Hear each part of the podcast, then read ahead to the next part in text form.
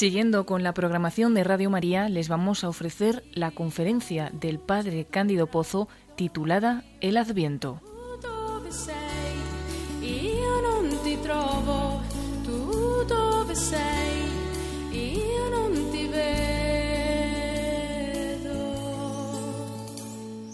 La palabra Adviento, que da nombre a un determinado tiempo litúrgico, significa en latín adventus, es decir, venida.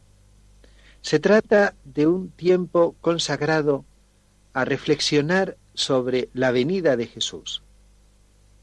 El día del Domingo de Ramos, cuando Jesús hizo su entrada triunfal en Jerusalén, la multitud le aclamaba gritando, Bendito el que viene en nombre del Señor. Aclamación que todavía hoy nosotros repetimos, todas las mañanas o a lo largo del día, cuando asistimos a la Santa Misa, la liturgia en el Santus nos hace rezar o cantar eh, diariamente la misma aclamación con que eh, los galileos y los judíos recibieron a Jesús en su entrada triunfal en Jerusalén. Bendito el que viene en nombre del Señor. Y sin embargo, esta frase que nos ha conservado Marcos capítulo 11 versículo 10 y sus paralelos en Mateo y Juan, eh, probablemente eh, puede y debe traducirse de un modo más exacto. Bendito en el nombre del Señor el que viene. Sea bendito de Yahvé el que viene. El motivo para preferir esta segunda traducción es que la expresión o erjómenos, el que viene, es un término técnico que se aplica al Mesías. El Mesías es por antonomasia el que viene. A lo largo de los siglos, Israel había pensado en el Mesías como el que iba a venir. Nosotros, los cristianos, tenemos que pensar en él como el que vino, como el que históricamente vino un día a la tierra. Pero, sin embargo, el término mesiánico del que viene es un término lleno de significación y de sentido. No basta pensar en Jesús como alguien que vino en el pasado. Jesús es por definición el que viene. Y por eso toda la plenitud de sentido de la expresión el que viene eh, debe eh, multiplicarse y, abrirse y desarrollarse en un triple eh, sentido. Jesús es el que viene, es decir, el que vino un día en el pasado del cielo a la tierra. Jesús es el que viene, el que viene constantemente ahora. Jesús es el que viene, el que vendrá un día. Y en este triple significado del título mesiánico, el que viene, podemos descubrir toda la riqueza de lo que tiene que ser nuestra actitud con respecto a Jesús. Jesús es, en primer lugar, el que vino. En un determinado momento de la historia, cuando llegó la plenitud de los tiempos, según nos explica la carta a los Gálatas, capítulo 4, versículo 4, Dios envió de junto a sí a su Hijo, nacido de mujer, nacido bajo la ley, para que nosotros recibiéramos la adopción. Jesús eh, comenzó esta venida suya de modo visible el día de Navidad. Adviento es preparación para la fiesta de Navidad es preparación para el recuerdo de ese comienzo de la venida de Cristo a la tierra, de la venida visible, después de haber estado nueve meses escondido y oculto en el seno de la Santísima Virgen, el día de Nochebuena, Jesús aparece a los ojos de los hombres como el que ha venido. Y con ese comienzo de la noche santísima de la Navidad, Jesús inaugura su presencia sobre la tierra frente al que vino. El cristiano tiene que recordar eh, su venida, tiene que recordarla constantemente, el recuerdo de Jesús, el recuerdo del que vino. Un recuerdo que no se limita únicamente al recuerdo concreto de la noche de la Navidad, de la Navidad, sino que tiene que ser un recuerdo que engloba y va desmenuzando paso a paso cada uno de los misterios de lo que Jesús hizo sobre la tierra. Es necesario que ese recuerdo sea un recuerdo agradecido. es sumamente notable que en el paso del siglo V al VI vivió en la Iglesia un autor cuyo nombre nos es desconocido, ha pasado a la historia con el título del pseudo Dionisio, porque algún tiempo se creyó que los escritos que de él conservamos procedían de Dionisio Aropagita.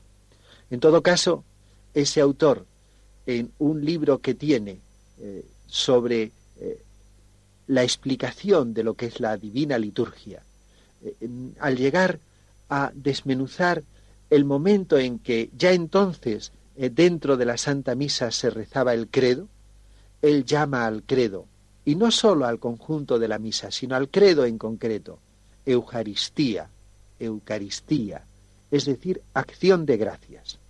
En el credo recordamos, dice el pseudo Dionisio, tenemos el gran compendio de los grandes beneficios de Dios, el recuerdo de lo que Dios ha hecho por nosotros, de las maravillas de Dios, el recuerdo sobre todo de la venida de Dios a la tierra y de cuanto hizo sobre la tierra por nosotros, tiene que ser un recuerdo de fe, repetido y afirmado con una fe honda, pero un recuerdo que a la vez que afirma que vino, tiene que ser agradecido, Eucaristía, acompañado de una acción de gracias. Tenemos que recordar la venida de Jesús con un constante agradecimiento. Personalmente estoy convencido de que la meditación normal del cristiano debe hacerse sobre la vida de Jesús. Muchas veces se oye en diversas personas la queja de que existen pocos libros de meditación. No creo que esta afirmación sea exacta. Existen excelentes libros de meditación. Pero yo diría a las personas que se quejan de esa falta de libros de meditación que el libro de meditación fundamental del cristiano tiene que ser el Evangelio, el Evangelio con el relato inspirado por Dios de lo que hizo Jesús en su venida a la tierra, de la vida del Señor. Y esa meditación constante de la vida de Jesús tiene que convertirse en gratitud, en acción de gracias, una meditación que sea un recuerdo agradecido de un Jesús que se hizo pobre por nosotros en Belén, que fue perseguido apenas eh, después de su nacimiento y que tuvo que huir a Egipto, que vivió una vida escondida y humilde durante treinta años en Nazaret, que se dio plenamente por nosotros en trabajo incesante durante la vida pública y que después eh, concluyó su existencia terrena con los sufrimientos indecibles del Calvario. El recuerdo, por tanto, del que vino tiene que ser recuerdo agradecido. Recuerdo agradecido, por tanto, que debe eh, expresarse sobre todo en nuestra amorosa meditación del Evangelio, recuerdo agradecido que debe encontrar también su expresión cada vez que decimos el credo. Oración de acción de gracias debe ser el credo para cada uno de nosotros. Eucaristía, acción de gracias. Cuando decimos que bajó del cielo por nosotros los hombres y por nuestra salvación, cuando recordamos que se hizo hombre eh, de la Virgen María, cuando recordamos que padeció, murió y fue sepultado, todo eso que es afirmación firme, convencida de fe, tiene que ser afirmación igualmente agradecida y a la vez que afirmamos, tenemos que sentir en nuestro corazón una inmensa gratitud a quien tanto nos amó, que hizo todo eso por nosotros y más en concreto por mí. Pero la meditación y el recuerdo de lo que Jesús hizo, la meditación constante del Evangelio eh, tiene que tener una dimensión que es extraordinariamente importante. Es absolutamente necesario que lo que es para nosotros el Evangelio no se reduzca a crear en mí una ideología. Distingamos perfectamente la diferencia entre ideología y mentalidad. Ideología son ideas, eh, son convencimientos, mientras que mentalidad son ideas que se van convirtiendo en vida, que van haciendo que nos comportemos de una determinada manera. Incluso en el lenguaje vulgar decimos de una persona que tiene ideología marxista, por poner un ejemplo, cuando no solamente está convencido de un determinado sistema ideológico, el, el, marxismo, sino cuando se comporta en consecuencia con esas convicciones suyas. De la misma manera, tiene mentalidad cristiana, no meramente el que está convencido de que es verdad cuanto el Evangelio nos cuenta, sino el que, meditando el Evangelio, hace que esos convencimientos se conviertan en vida, se conviertan en mentalidad, es decir, en unas ideas que van transformando la propia vida. Por tanto, motivo segundo para nuestra constante meditación del Evangelio es buscar una mentalidad cristiana, una mentalidad que coincida con la mentalidad de Jesús, unos convencimientos que transformen mi propia vida, de manera que poco a poco pueda ir afirmando con más verdad aquello que San Pablo escribió en la carta a los Gálatas, capítulo 2, versículo 20. Vivo yo, sí, eh, somos nosotros los que vivimos en la tierra, pero, como continúa diciendo San Pablo, pero ya no soy yo el que vive, sino que es Cristo quien vive en mí. Eh, la mentalidad tiene que transformarme de tal modo que, de alguna manera, sea Cristo el que vive en mí, que mi vida sea un vivir según el pensamiento y los criterios de Cristo, que se transforme a imagen de lo que es la mentalidad, los criterios, las enseñanzas del Señor Jesús. Pero en segundo lugar, Jesús no es simplemente el que vino. Jesús no es un recuerdo del pasado. Yo no puedo leer los evangelios como podría leer la vida de Julio César o de Napoleón o de cualquier personaje de la historia en cualquier campo de la civilización, sea en el campo político o en el campo cultural. Esas vidas de grandes personajes yo las leo como recuerdos del pasado. Cristo, después de su pasión dolorosa, resucitó. Jesús es mi contemporáneo, porque Jesús vive hoy. Jesús es una persona viva, y por ello yo no puedo pensar en Jesús meramente como el que vino. Porque es una persona viva, porque es mi contemporáneo, puede y entra de hecho constantemente en contacto conmigo, viene a mí, se acerca a mí cada día, llama a mi corazón con su gracia, se pone a mi lado y puesto a mi lado eh, quiere una intimidad conmigo. Es impresionantemente conmovedora aquella frase del Apocalipsis capítulo 3 versículo 20, donde el Señor dice, Mira, estoy a la puerta y llamo. Si alguno oye mi voz y abre la puerta, entraré en su casa y cenaré con él y él conmigo. Jesús que constantemente llama a la puerta de mi corazón. Jesús que constantemente quiere que yo le abra el corazón y quiere una intimidad hoy conmigo. Es necesario que yo entre en intimidad con Jesús. Es indispensable que yo abra mi corazón a Jesús.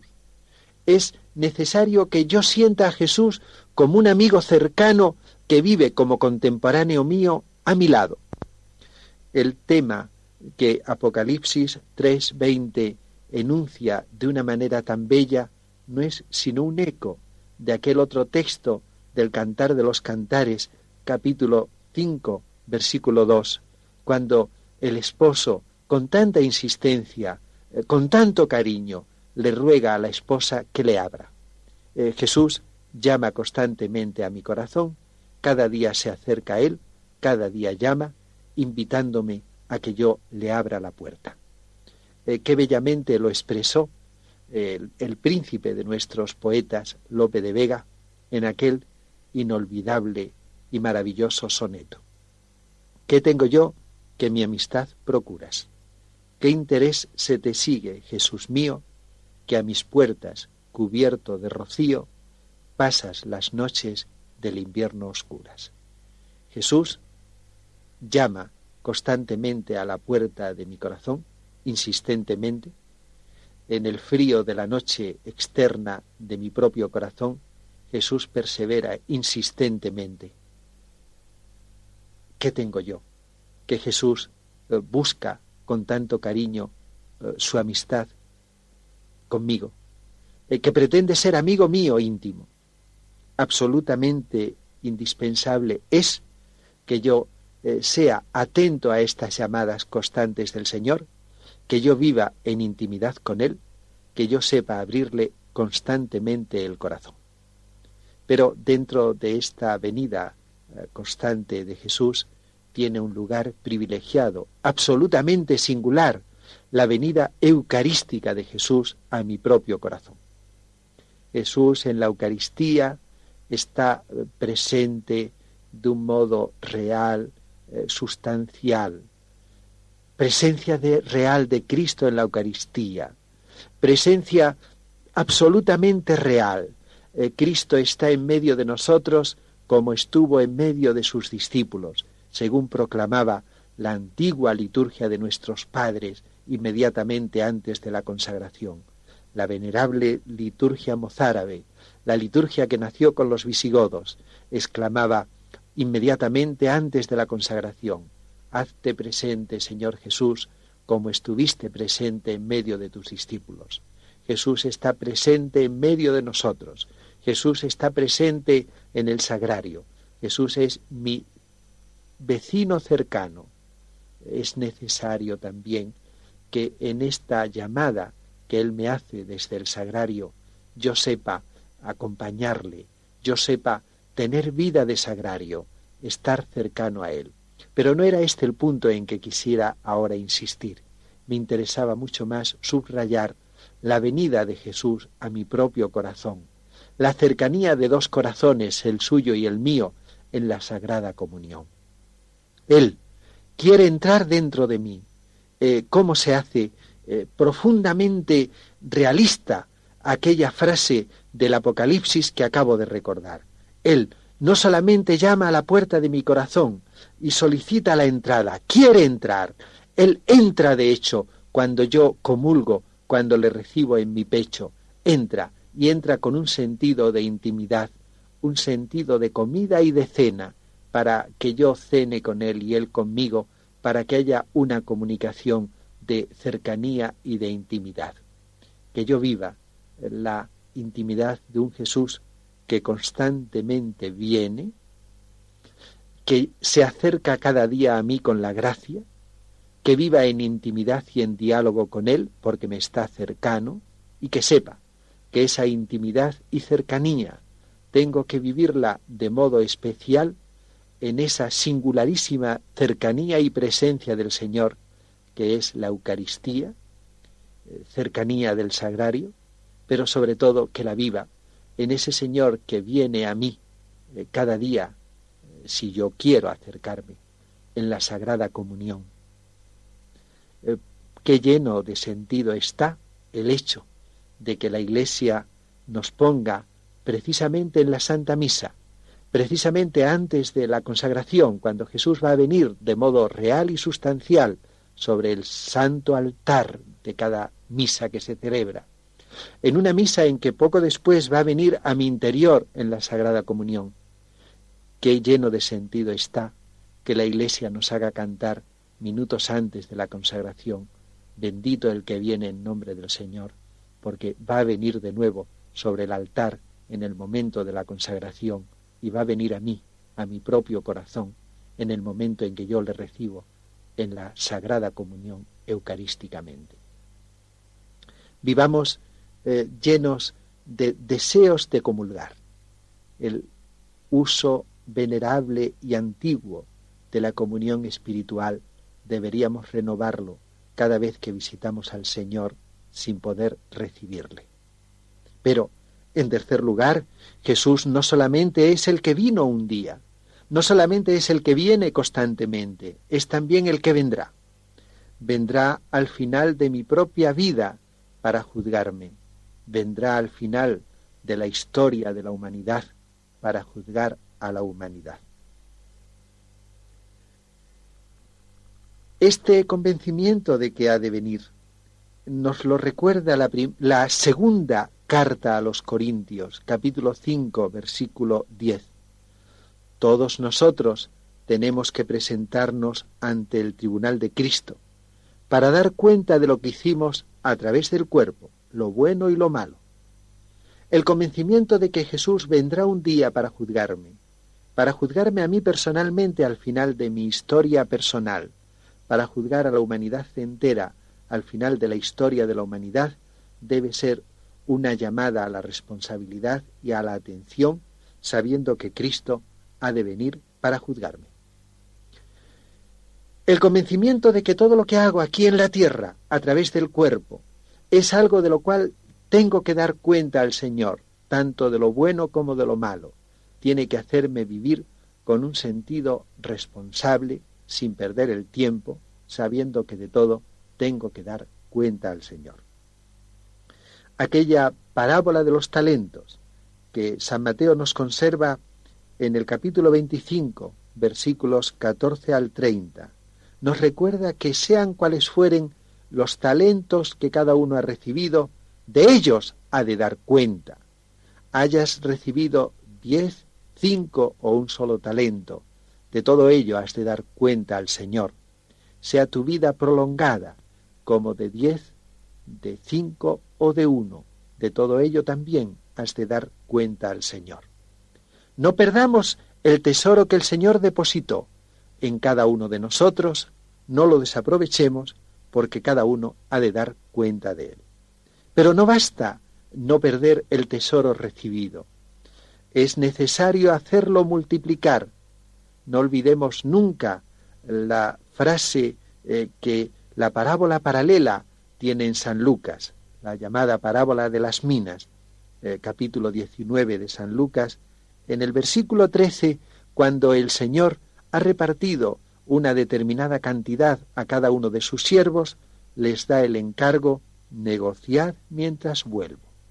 Es necesario negociar, hacer fructificar los propios talentos, y por eso es impresionante que es castigado como siervo malo el siervo que esconde el talento recibido debajo de tierra y, sin haberlo perdido, lo presenta ante el Señor intacto, pero sin que haya fructificado.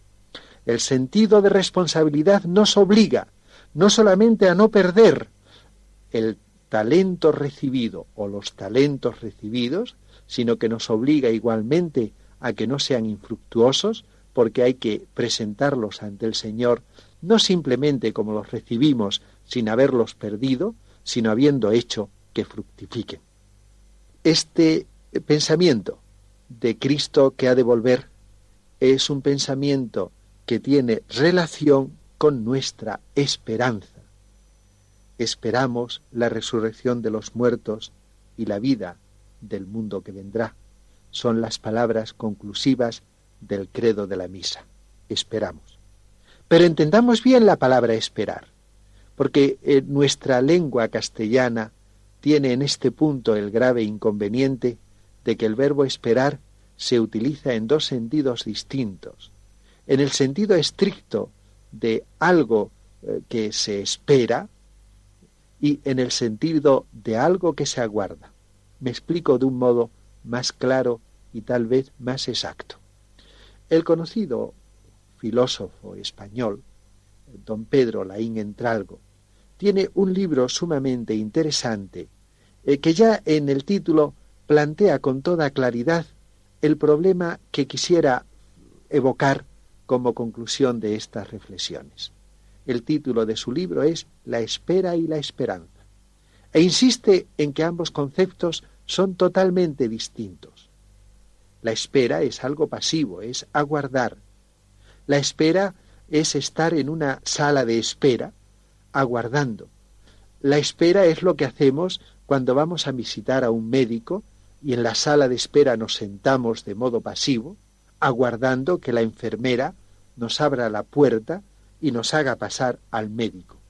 Pero es una actitud en la cual estamos absolutamente inactivos. La esperanza es otra cosa. La esperanza es deseo de alcanzar, deseo conquistador, es deseo que pone en movimiento todas las fuerzas por conseguir algo.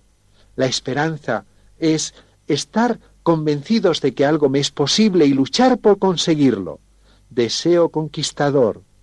La Iglesia cuando nos dice esperamos la resurrección de los muertos y la vida del mundo que vendrá, no quiere simplemente que aguardemos. La virtud de la esperanza no es una virtud pasiva, sino que es un deseo conquistador. Tenemos que desear ardientemente la resurrección de los muertos y la vida futura, y deseándola ardientemente, trabajar por conquistarla, poner todos los medios necesarios para conquistarla. La esperanza tiene que ser el motor de mi vida espiritual, el deseo conquistador que hace que yo ponga en movimiento toda mi vida espiritual. Y en este sentido y en esta perspectiva, Jesús, el que vendrá, se convertirá para mí en Jesús el deseado. Tenemos que desear a Jesús. Tenemos que desear que venga. Tenemos que ponernos a trabajar en serio en orden a esa venida. Es necesario suscitar en nuestros corazones el deseo de alcanzar a Jesús. Es necesario, como consecuencia de un deseo serio por alcanzarle, trabajar con una vida santa, de modo que un día podamos conseguir y alcanzar al mismo Jesús, al deseado.